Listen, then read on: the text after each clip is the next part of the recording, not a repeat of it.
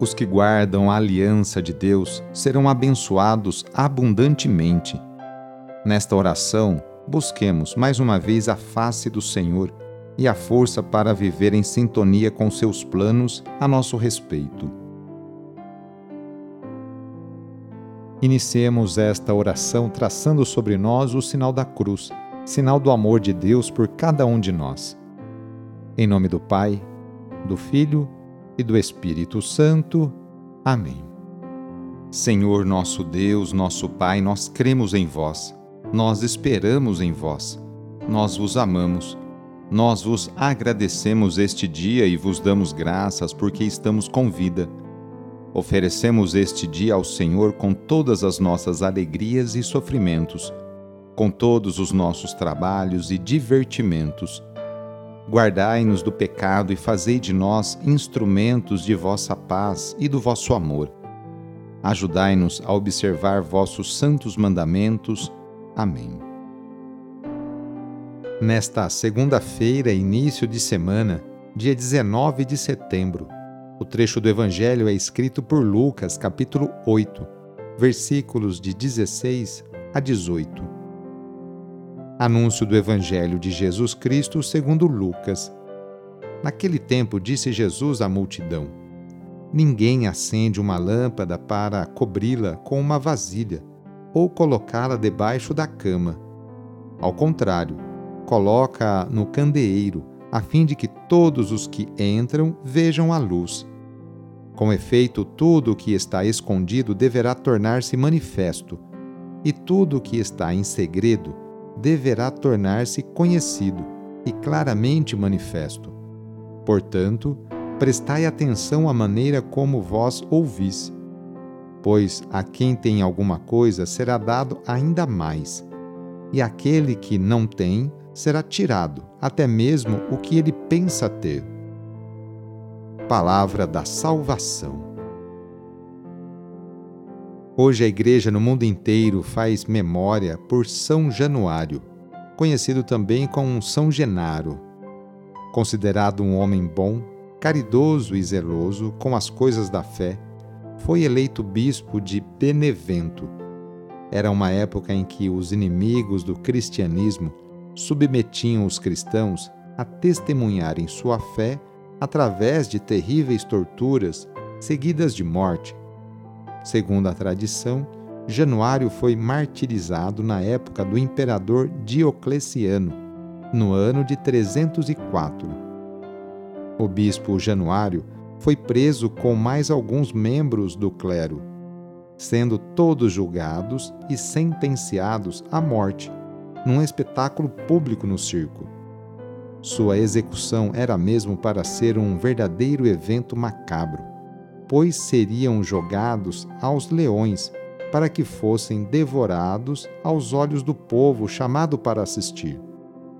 Porém, as feras tornaram-se mansas e não lhes fizeram mal.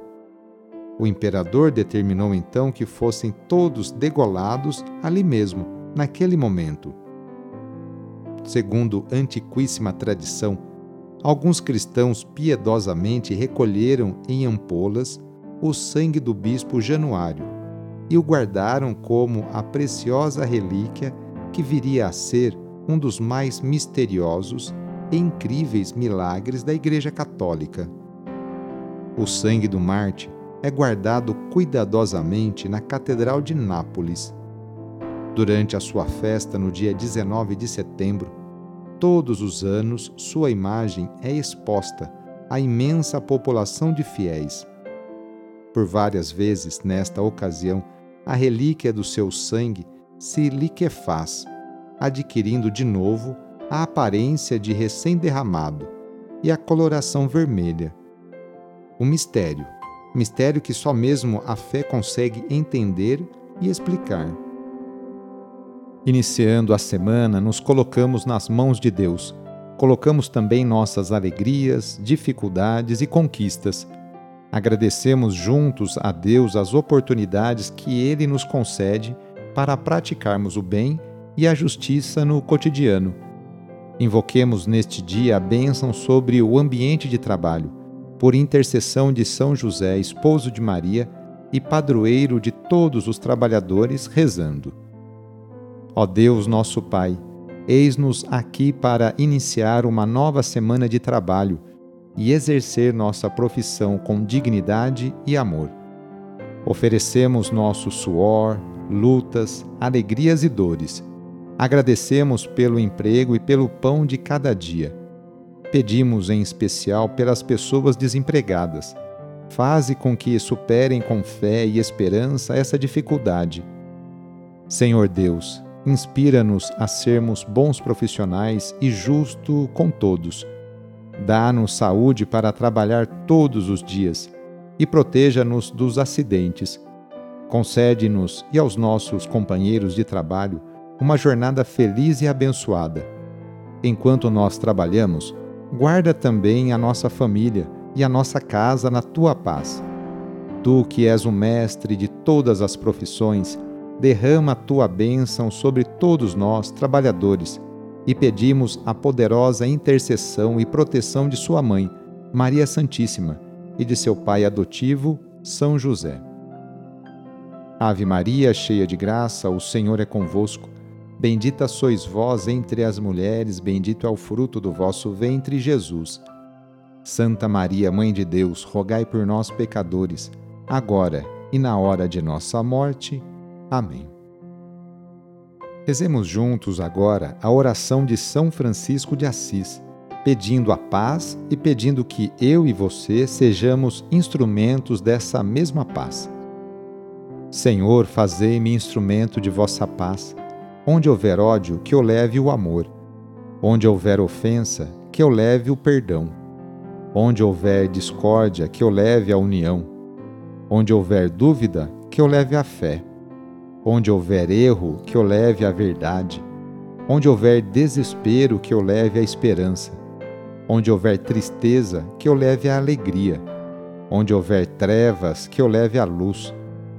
Ó Mestre, fazei que eu procure mais consolar que ser consolado, compreender que ser compreendido, amar que ser amado, pois é dando que se recebe, é perdoando que se é perdoado e é morrendo que se vive para a vida eterna. Amém. A nossa proteção está no nome do Senhor, que fez o céu e a terra. O Senhor esteja convosco, Ele está no meio de nós. Pela intercessão de São José, desça sobre você, sobre o seu trabalho, a bênção do Deus Todo-Poderoso, Pai, Filho e Espírito Santo. Amém. Foi muito bom rezar com você hoje. Se esta oração está te ajudando, eu fico muito contente. Então envie o link da oração para seus contatos, familiares, amigos, conhecidos. Eu sou o padre Edmilson Moraes, salesiano de Dom Bosco, e moro atualmente no Colégio Salesiano Santa Terezinha, em São Paulo. Que Deus continue abençoando você e sua família. Abraço e até mais!